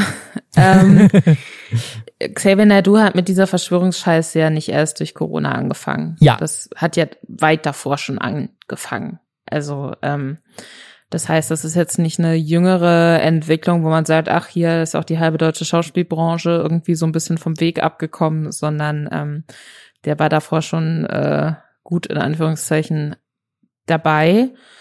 Ähm, ich finde es sehr interessant, dass er in diesem Video nicht konkret sagt, was er ja. Falsches verbreitet hat. Ne? Also das finde ich schon komisch, ähm, wenn das eine bewusste Entscheidung ist und ihm das alles super ernst ist mit der Entschuldigung und mit dem Abwenden davon, dann ist er da schlecht beraten, indem er da so vage bleibt, weil ich finde es schon wichtig, einmal zu verstehen, okay, aber was ist denn jetzt das Problem? Welche Dinge, bei welchen Dingen hast du denn jetzt konkret verstanden, dass mhm. die nicht stimmen? Weil ich den Zusammenhang nicht so ganz raffe zwischen seiner Erklärung mit ähm, dem Leid, dass er jetzt eben durch seine ukrainische Familienanbindung ähm, im Kriegsgebiet mitbekommt und äh, jahrelang antisemitischen Aussagen. Also ich verstehe, ich verstehe die Verbindung nicht so richtig. Ich, ich, ich finde es wirklich, ich, ich finde es sehr schwierig. Ich habe dieses Video, mhm. das kam relativ spät abends online, auch auf YouTube. Ich hatte das, glaube ich, auf YouTube plötzlich in meinem Feed. Und ich lag schon so im Bett und habe das so im Bett geguckt und war mir kurz nicht sicher, weil es mich auch so überrascht hat. Ob das jetzt wirklich passiert oder ob ich eingeschlafen bin und das gerade träume. Und ich glaube, mit dazu beigetragen hat, dass ich mir nicht sicher bin, wann ich das letzte Mal oder ob ich überhaupt schon mal Xavier Naidoo bewusst ohne Sonnenbrille gesehen habe. ähm, aber das ist ein anderes Thema.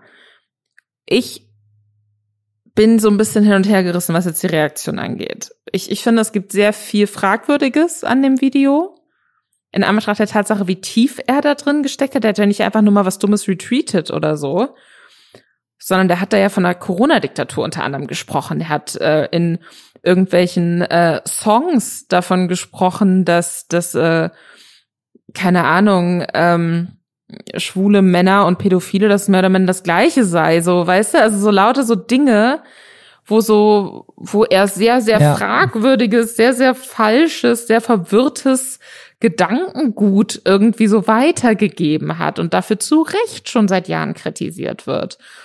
In Anbetracht dessen finde ich sehr wenig, was in diesem Video runterkommt äh, rüberkommt und und deswegen verstehe ich, dass Leute das kritisieren und dass Leute sich fragen, okay, wie ernst ist ihm das jetzt? Was ich ganz viel lese ist, okay, jetzt kann man wieder auftreten, jetzt kann man wieder auf Tournee gehen, wahrscheinlich braucht der Geld, der will sich jetzt öffentlich reinwaschen, deswegen kommt jetzt irgendwie so eine halbgare Entschuldigung, Musikbranche freut sich, Xavier Nadu-Fans denken sich, geil, jetzt kann ich den endlich wieder hören, ohne mich zu schämen. Super, Karriere gerettet, so, ne? Das ist eine Anschuldigung, die ich sehr, sehr oft gelesen habe. Ähm, gleichzeitig, und das finde ich und verstehe ich auch, ist, dass Leute sagen, wenn jemand sagt, er, hat, ist, ist bekehrt oder er versteht, dass die Aussagen, die er oder sie getätigt hat, falsch waren. Und er hat einen Denkanstoß bekommen, der ihm dabei geholfen hat, sich von dieser Art von Verschwörungsmythen abzuwenden. Dann ist es ja eigentlich wichtig, die Person dabei zu unterstützen.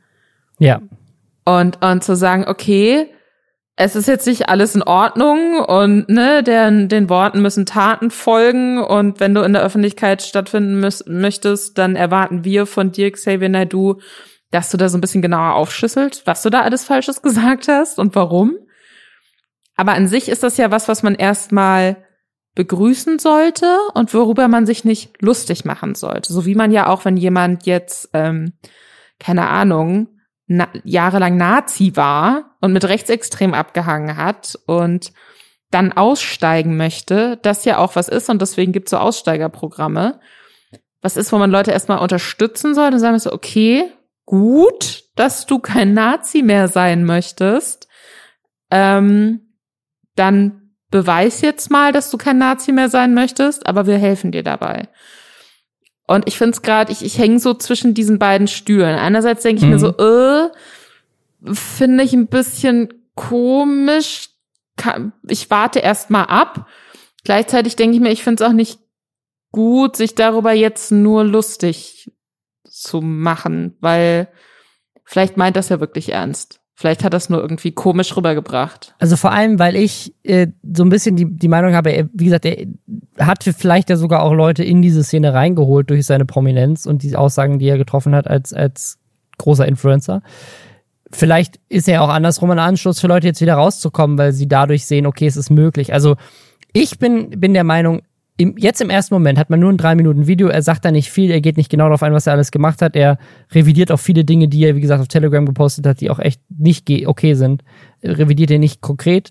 Deswegen gehe ich da auch skeptisch ran. Aber jetzt im ersten Moment gibt's nur dieses Video und nicht mehr. Und solange es nichts Gegenteiliges gibt, bin ich aktuell der Meinung, ich supporte den zu 100 Prozent daraus weil ich finde das wichtig, dass wir Leuten, die in diesem Schwurbel gefangen sind, einen Ausweg bieten.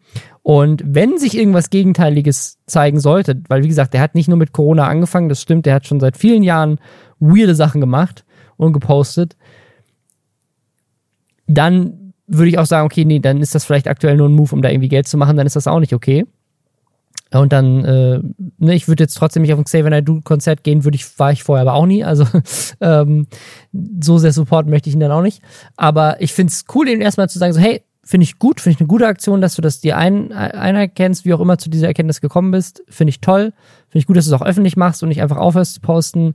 Und ich hoffe, es bleibt dabei und vielleicht kommt ja auch noch mehr. Also vielleicht kommt ja auch noch mehr, dass er mehr Leuten hilft, da rauszukommen, mehr noch teilt in der Zukunft. Vielleicht lässt das jetzt erstmal auf sich wirken. Das würde ich mir wünschen. Und bis dahin gucke ich erstmal. Aber an sich, im, im ersten Moment gehe ich jetzt mal naiv daran und halte das für eine sehr gute Aktion, auch wenn ich ein bisschen skeptisch bin. Und würde mir das von mehr Leuten wünschen und, und drücke ihm die Daumen, dass er da gut rauskommt und dass das alles stimmt, weil am Ende des Tages, ne, egal ob Promi oder nicht, ist er einfach nur ein Mensch. Wenn er jetzt wirklich realisiert hat, dass er da einem krassen Bullshit äh, auf den Leim gegangen ist und sich öffentlich auch echt lächerlich gemacht hat, dann erfordert das schon eine Menge Stärke, das dann ein, sich selbst einzugestehen, Freunden und Bekannten einzugestehen und auch öffentlich einzugestehen. Und da wünsche ich ihm alles Gute. Und das ist ein krasser Move, den ich nicht erwartet hätte von, von ihm. Und vielleicht, vielleicht kommt der Michael Wendler auch noch. Was ich ganz interessant finde, ist, dass so dieses Gefühl, okay, meinst die Person jetzt wirklich ernst oder sagt sie das, was sie glaubt, mhm. sie muss das sagen? Das ist auch so ein bisschen so ein Gefühl, was ich bei Luna Darko hatte. Ja. Ähm, die sich ja in den letzten Monaten, wenn nicht auch sogar schon seit Jahren, ich weiß gar nicht mehr, wann das angefangen hat, aber eben auch ähm, Deutsche, immer so mittelgroße YouTuberin gewesen, würde ich sagen dann ähm, nach Madeira auch ausgewandert, mittlerweile Mutter. Und dann hat die eben vor längerer Zeit auch damit angefangen, ähm, ich sag mal, komische Buchempfehlungen, Lektüreempfehlungen zu geben. Und auch Telegram-Sachen zu posten. Auf Telegram Sachen zu posten, die halt ganz klar so einen Verschwörungsmythen-Hintergrund hatten oder die ähm, aus der rechten Ecke kamen, was sehr, sehr viele Menschen sehr irritiert hat. Ja, dieses erste KenFM-Video von ihr, das so ganz viral ging zu Corona, ja. das hat sie ja damals auch extrem promoted. Ja, absolut. Und ähm, die hat jetzt auch vor Xavier Nadu tatsächlich, das ist kein offensichtlich, hat sie sich nicht an Xavier Nadu ran, rangehängt, sondern sie hat das vor Xavier Nadu gemacht, ähm, ein YouTube-Video hochgeladen, wo sie gesagt hat, sie stellt ihre ähm, ihre Videos, wo sie eben diese Sachen sagt, auf ungelistet. Das heißt aber, die Leute, die die Links dazu haben, die immer noch finden, aber sie will die halt nicht mehr so offen promoten und dass neue Leute darüber stolpern können. Sie will nichts mehr auf Telegram posten. Und irgendwie sei sie da auch viel falsch verstanden worden oder hätte sich verrannt. Und da sieht man halt auch viel so Erleichterung von Leuten, habe ich das Gefühl in den Kommentaren, mhm. von wegen, oh Gott, endlich, endlich, endlich siehst du es ein, aber auch viele Leute, die sagen, okay, aber wie kann man sich denn in so eine Ecke einfach so verrennen, wenn ein das nicht irgendwie inhaltlich auch anspricht? Und das finde ich schon auch eine gerechtfertigte Frage. Ich glaube nicht, dass jede Person, die in der Öffentlichkeit ist, sich für alles zu 100 Prozent immer rechtfertigen muss und aufarbeiten muss, warum sie einen bestimmten Fehler gemacht hat in stundenlangen Videos. Aber ich finde, gerade wenn man eine jüngere Zielgruppe anspricht, wie sie das in meinen Augen tut, dann hätte ich mir da, glaube ich, von ihr auch noch mal so ein bisschen mehr ganz klare Positionierung gewünscht, ja, glaube ich. Ja. Und das lässt es immer so ein bisschen, das ist ja bei Xavier in diesem drei Minuten Video auch so, wo er nicht mal genau sagt, was er meint. Also er sagt jetzt nicht, das mit dem Adrenochrom oder das mit Corona, mhm. sondern nur, also er, er, er verweichlicht das auch so in Teilen. Ich glaube, manchmal sagt er so teils und manchmal und also es sind so, er sagt nicht so, alles, was ich gesagt habe, war scheiße, sondern so, ich habe mich in ein paar Teilen, habe ich ein bisschen, weißt du, so, es ist so, mh, mm, also wie gesagt, ich find's toll. Ich finde, das ist ein erster richtiger Schritt, sowohl von ihr als auch von Xavier Naidoo, finde ich gut. Und ich hoffe, da kommt noch mehr. Und äh, wie gesagt, ich, ich finde es schwierig, darüber zu lästern und sie dafür zu kritisieren, weil, wie gesagt, ich habe auch Menschen im eigenen Umfeld, die auf irgendwelchen Verschwörungsbullshit aufgesprungen mhm. sind in der Corona-Pandemie. Wir haben Freunde verloren, Leute, mit denen wir, keine Ahnung, zusammen Silvester gefeiert haben, mit denen wir gar keinen Kontakt mehr haben, weil die angefangen haben, uns zu erzählen, Corona wird es nicht geben. Ähm, und ich wünsche diesen Menschen einen Weg daraus. Und wenn Promis damit anfangen, dann fangen es vielleicht auch normale Leute an. Und das würde ich mir ich wünschen. Ich glaube, man, man darf den Weg zurück nicht verstellen, außer eine Person hat was komplett, weiß ich nicht, was, was komplett Schlimmes, Justiziables gemacht. Kein Plan. Ja. Aber ich finde so lieber Leute, die zurückkommen und sagen, oh Gott, äh, ich schäme mich für das, was ich geglaubt habe oder das ich gelesen habe, dass ich was verbreitet habe. Und jetzt mache ich das nicht mehr und versuche an mir zu arbeiten, als Leute, die dann auf, ich, ich sage jetzt, ne, ich spreche von der richtigen und der falschen Seite und das ist natürlich krasses Schwarz-Weiß-Denken und was weiß ich, aber ich will das die verschwörungsmythologische und dann im Kern auch oft mit menschenfeindlichen Aussagen gespickte Seite jetzt einfach mal als die falsche Seite bezeichnen und da, da stehe ich auch ein so. Ähm, aber lieber Leute, die zurückkommen und, und ähm, dann halt eben erstmal auch beweisen können, wie ernst ihnen das ist, als Leute, die dann aus Angst nicht mehr zurück kommen zu können, dann eben bei den Menschenfeinden, sage ich jetzt einfach mal, bleiben. Deswegen, äh, ja, mal gucken. Ich bin gespannt, wie sich das jetzt weiterentwickelt.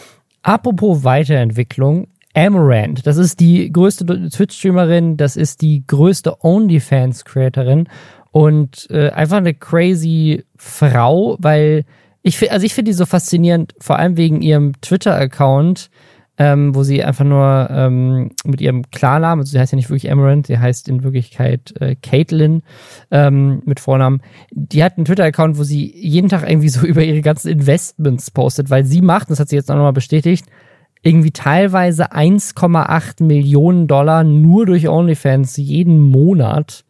Ähm, und dann noch durch Twitch und andere Sachen natürlich auch noch mehr Geld. Und das investiert sie alles sehr smart und da postet die so krass Businesswoman-mäßig, was sie alles so macht. Und auf diesem Account hat sie jetzt noch was anderes angekündigt, nämlich, dass sie aufhört. Sie hat getweetet, End of an era, it's time to stop being an e-girl, cold turkey and quit OnlyFans in June.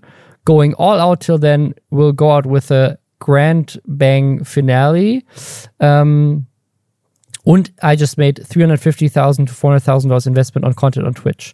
Also sie hat quasi angekündigt, sie hört komplett auf, jetzt spontan in zwei Monaten mit OnlyFans und wird auch auf Twitch ihren Content komplett ändern, hat dafür 400.000 Dollar investiert in ihren Twitch-Content. Das hat sie dann nochmal in einem ganzen Thread ähm, aufgesplittet sie hat, sie hat immer gesagt, so, hey, ich, ne, ich nutze jetzt meinen Körper, solange ich kann und nutze das ganze Geld dann. In zig Firmen investiert, in Tankstellen in, und macht das halt auch alles öffentlich, wie sie ihr Geld ausgibt und so. Und Leute geben ihr da sehr viel Geld. Ich, eine, ich würde sagen, es ist eine der transparentesten Influencerinnen überhaupt, was so skurril ist für jemanden, die eigentlich Softcore-Pornos den ganzen Tag produziert und dafür halt auch von der gesamten Twitch-Community ja absolut gehatet wird. Äh, Amaranth ist mit einer, die diese ganzen Hot Tub-Streams und so weiter gemacht wird. Es gibt so viele Twitch-Streamer, die Amaranth absolut hassen dafür, dass sie als Frau auf, äh, auf Twitch äh, die ganze Zeit im Bikini äh, sehr, sehr knappen Bikini streamt und ähm, damit auch einfach so die Galionsfigur von so einer ganzen Bewegung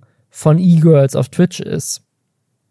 Und jetzt hört sie aber damit auf und möchte auf Twitch weitermachen, aber mit ganz anderem Content. Und ich bin mal sehr gespannt, was das wird, weil sie sagt, sie möchte komplett weg von diesem Schmuddel-Softcore-Porno-Image und will jetzt für 400.000 Dollar krasse Entertainment-Shows produzieren, was genau das ist und was für Richtung das geht, weiß man nicht, aber sie will Entertainment machen und weggehen von dem Image als knapp bekleidete Frau auf Twitch ähm, und macht da jetzt den 180, die 180-Grad-Wendung weg von der Hot Tub hin zu anderen Sachen und äh, hat anscheinend jetzt genug Geld verdient, um diesen Split zu machen, finde ich, äh, finde ich sehr interessant, weil sie das so komplett öffentlich macht, so ich bin da jetzt raus. Ich finde vor allem interessant, dass es eben nicht ist von wegen, oh, ich will mich nicht mehr nackt zeigen, sondern dass es offensichtlich einfach, wie so vieles, was sie macht, eine sehr smarte Business-Idee ja, ist, ne? Ja. Was sie halt auch immer wieder sagt, dass sie weiß, dass sie diese Art von sexy Content nicht ewig machen kann, weil halt einfach ab einem bestimmten Zeitpunkt, so schade das sein mag, ab einem bestimmten Alter ähm, oder wenn, ne, wenn der Körper sich vielleicht auch beim Älterwerden verändert, dann wollen nicht mehr so viele Menschen diesen Körper nackt sehen. So, und das weiß sie. Und was sie jetzt macht, ist halt zu sagen, ich stelle jetzt meine Content-Strategie um zu einem Zeitpunkt, wo Leute mir auch noch einfach zugucken, um mich anzugeiern. Das heißt, ich habe weiterhin noch mein Aussehen irgendwie, da das interpretiert, interpretiere ich jetzt ein bisschen ihre Aussagen rein, aber so klangen die für mich. Ne? Also das steckt für mich so ein bisschen dahinter. Sie weiß, sie ist jetzt noch für die Leute, die sie nur wegen ihrem Aussehen gucken, attraktiv genug, dass das die so oder so dann zugucken und kann da dann aber schon langsam mal auch eine andere Art von Content quasi so einführen und ähm, dann bleiben die Leute vielleicht deswegen auch dran. Auch dann, wenn sie dann eben zunehmend hochgeschlossener angezogen ist. Und das finde ich, ähm, das fand ich tatsächlich ganz interessant. Ich bin, muss ich sagen, ich, ich habe sehr viel Respekt vor ihr. Und ähm, ich hatte das, glaube ich, schon mal gesagt. Es gibt echt eine interessante, auf YouTube eine interessante Weiß-Doku über sie, wo sie mal für so einen Tag begleitet wurde und wo sie auch so ein bisschen genauer darüber gesprochen hat, warum sie denn jetzt gerade eigentlich auf 24-7 arbeitet. Was so ihr Endziel ist irgendwie damit, wofür sie dieses Geld ausgeben möchte irgendwann mal. Und das fand ich alles sehr, sehr interessant, stellenweise auch ein bisschen traurig, muss ich sagen, weil ich glaube, die lebt ein sehr, sehr einsames Leben. So würde ich nicht leben wollen. Und ähm, ja, ich folge der auch sehr gerne auf Twitter. Ich finde es wahnsinnig spannend, was sie macht. Ich, ich finde es super faszinierend. Also es gibt jetzt wohl auch das erste, was schon angekündigt wurde, was sie produzieren wird. Das heißt Streamer Royal. Also das wird so ein Format sein, wo Streamer gegeneinander antreten. Äh, wahrscheinlich nicht in Videospielen, sondern ich schätze sozusagen so in, in echt. Ähm, das ist so eines der ersten Formate. Und sie ist auch nicht raus aus diesem OnlyFans-Game, sondern nur sie selbst sie hat ein riesiges Team auch aufgebaut inzwischen, was ihr halt hilft, ihren Content für OnlyFans zu produzieren, weil sie halt die Top-Creatorin überhaupt ist. Und das will sie jetzt wohl umwandeln in eine Agentur, die anderen Frauen wiederum hilft, äh, auf OnlyFans groß rauszukommen. Also die, die Frau ist einfach die Business- YouTuberin, Streamerin, was weiß ich, Nummer eins. Ich finde es super faszinierend. Ich bin sehr gespannt, was da an Content jetzt in Zukunft kommt und ob dieser Switch passiert. Aber es ist halt die größte Twitch-Streamerin, die jetzt ähm, komplett ihren Content umkrempelt. Und ich bin mal sehr gespannt. Aaron Troschke versucht sich ja auch an vielen verschiedenen Business-Ideen. Stimmt, ja. Vielleicht so ein bisschen, vielleicht ist er so ein bisschen die deutsche Amaranth, oder? mit, äh, mit, äh, äh, wo ist der OnlyFans-Account, Aaron? Let's go. Äh, tatsächlich äh, investiert, während Amaranth in Tankstellen investiert, ähm, investiert Aaron Troschke in sein Kiosk. Der hat ja, ähm, diesen, der hat ja früher in einem Kiosk gearbeitet, ist ja bei Wer wird Millionär erst berühmt geworden, hat dann so einen Kiosk gekauft und dieser Kiosk hat auch einen YouTube-Kanal und den betreibt er, glaube ich, zusammen mit Marvin, Marvin Wildtage, hier, den wir eben für Mr. Beast Burger verdächtigt haben. Der äh, ist da auch mit drin und dieser Kanal hat, also die, die, der Kiosk ist quasi so ein bisschen selber Social Media Star auf diesem Kanal. Und da gibt's wohl auch die ganze Zeit einen Livestream, wo dieser, das Business aus diesem Kiosk auch gelivestreamt wird und so. Und es funktioniert auch ganz gut. Ich glaube, der Kanal hat so 50.000 Abos oder so. Und jetzt kam aber eine spannende Headline hier aus der Berliner Zeitung. Berlin. YouTuber täuschen für Klickzahlen Überfall vor. Das ist hier aus der letzten Woche. Die Betreiber eines belieber YouTube-Kanals haben die Polizei mit einem Lau Notruf zu einem Kiosk gelockt. Es stellt sich raus, dass alles inszeniert war. Betreiber eines YouTube-Kanals haben in Berlin-Weißensee den Notruf der Polizei missbraucht, um Klickzahlen zu generieren. Für, ihre, für ihr Online-Projekt sollen sie nach Angaben der Polizei eine Ladenzeile an der Langhansstraße zu einem Kiosk umgestaltet haben. Mehrere Kameras sollen das Treiben der Kulisse dann live übertragen haben. Ein bisher noch unbekannter Beteiligter lockte mit einem Notruf am späten Mittwochnachmittag die Polizei in den Laden namens Der Kiosk. Der Anrufer erzählte, er versteckte sich im Lagerraum, während das Geschäft gerade von mehreren Tätern überfallen wurde. Und dann kam halt die Polizei da mit gezogener Waffe rein, stellt sich raus, whoopsie, äh, war nur ein Prank. Und äh, dann hat ein, ist ein Mann aufgetaucht, der zu den YouTubern gehörte. Er erklärt, er habe nur Anweisungen befolgt, so der Polizeisprecher. Den Beamten war nun klar, die geschilderte Gefahrensituation wurde erfunden, der Notruf wurde missbraucht. Dann hat dieser 24-jährige, Marvin Wildhage ist 25, also ich weiß nicht, ob der das war und die das Alter falsch haben oder ob das jemand anders ist, dass das nur ein Online-Projekt ist. Und dann hat die Polizei wohl das auch den Livestream abschalten lassen, weil die Polizei gesagt hat, das würde gegen das Kunst- und Urheberrecht verstoßen und der Persönlichkeitsrechte der Kunden, weil die meisten Gäste dieses Kiosk wahrscheinlich nicht wüssten, dass sie gerade die ganze Zeit live gestreamt werden.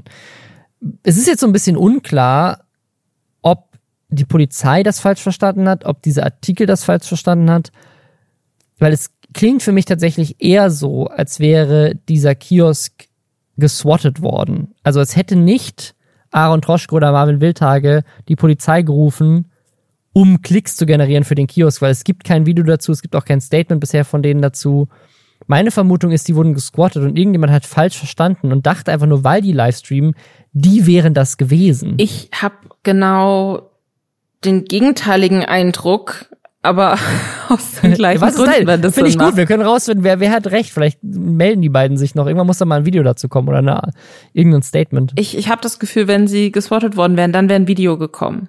So von wegen, oh mein Gott, krass, was mir passiert ist. Hm, hm, hm. Ja, Während stimmt. wenn sie das als Prank gemacht haben und der ist anders gelaufen, als sie wollten, nämlich dass sie jetzt tatsächlich Ärger deswegen gekriegt haben und angezeigt wurden oder zumindest, ja doch, angezeigt ja, wurden. Ja, sie. ja laufen zwei Verfahren. Dann machst du da wahrscheinlich in dem Moment kein YouTube-Video drüber, weil du dich nicht noch mehr irgendwie, mhm.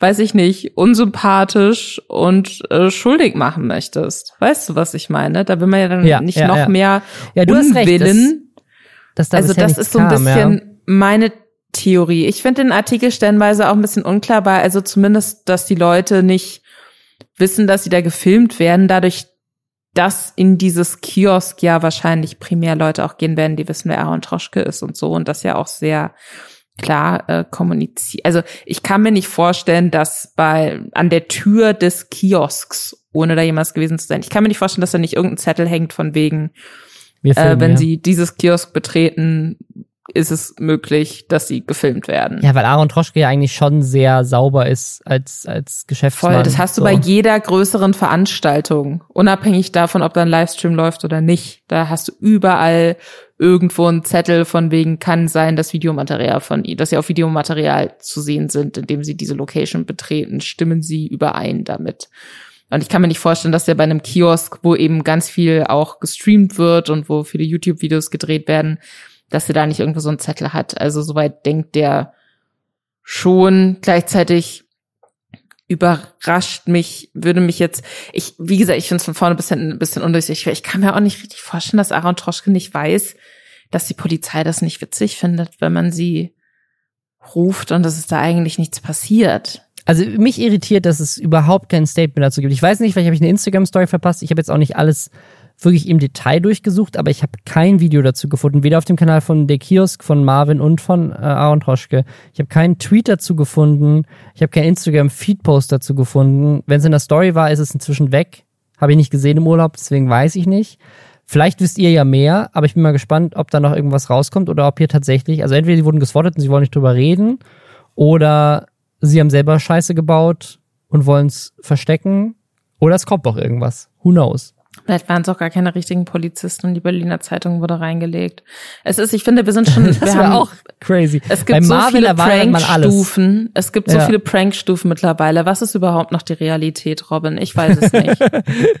Werden wir hier gerade geprankt? Ist es ein, wird ein Ausschnitt von den Lester-Schwestern in einem Marvin-Video gespielt nächste Woche?